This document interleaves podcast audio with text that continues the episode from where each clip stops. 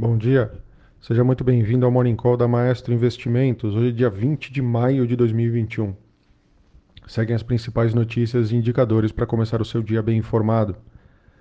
E no exterior, cautela persiste após a ata do Fed surpreender ontem, sinalizando que a retirada do estímulo pode ser debatida nas próximas reuniões, embora perdas dos ativos hoje sejam menores e menos generalizadas do que ontem.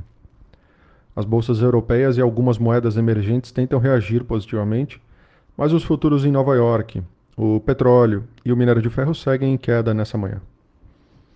O, com isso, os índices de mercado, Tóquio fechou o dia em alta de 0,19%, Hong Kong na ponta oposta fechou o dia em queda de 0,50%, e Xangai, na mesma linha, fechou o dia em queda de 0,11%. Na Europa, Londres, nesse momento, sobe 0,22%. Paris, nesse momento, sobe 0,66%. E Frankfurt também segue na mesma linha, uma alta de 0,60% nesse momento. Nas Américas, os futuros de Dow Jones têm queda de 0,43% agora pela manhã. Os futuros de S&P 500 seguem na mesma linha, uma queda de 0,19% agora pela manhã. E os futuros de Nasdaq também seguem com uma ligeira queda de 0,04% agora pela manhã. Na agenda hoje, nós temos a arrecadação federal de abril aqui no Brasil às 11h30 da manhã. E lá nos Estados Unidos nós temos o outlook do Fed da Filadélfia de maio, também é, às 9h30 da manhã, um pouco mais cedo. E os pedidos iniciais e pedidos contínuos de seguro-desemprego às 9h30 da manhã também lá nos Estados Unidos, como toda quinta-feira, né, o dado semanal.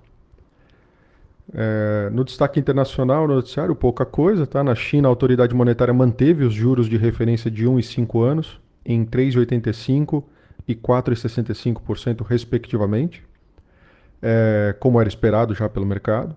No Japão, as exportações cresceram 38% na comparação ano contra ano, né, na comparação anual, é, em abril. Tá? A estimativa era uma alta de, 30, de, de 31% é, nessa base de comparação.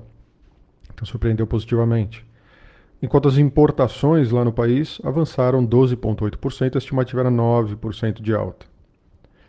É, além disso, no, no, noticiário internacional, após relatos aí dos avanços reportados por diplomatas russos e da União Europeia, nessa manhã o presidente do Irã disse que os principais pontos para um acordo nuclear foram resolvidos, incluindo a remoção de sanções para o setor de petróleo, transportes, seguros e financeiros do país.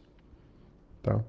No destaque local, pouca coisa, tá? muita, é, muita ênfase na questão da, da MP da privatização da Eletrobras, que foi aprovada ontem na Câmara durante a madrugada, é, com todos os destaques rejeitados. Tá? A proposta foi encaminhada ao Senado, onde terá de ser votada até o dia 22 de junho do mês que vem.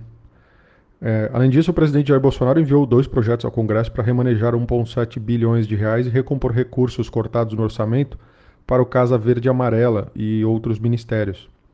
Amanhã o Ministério da Economia vai divulgar o relatório bimestral de receitas e despesas e espera-se que gastos obrigatórios com seguro-desemprego sejam revisados para baixo, o que pode liberar recursos aí para novos créditos é, para essas pastas. Então por hoje é só. Bom dia, um abraço e bons negócios.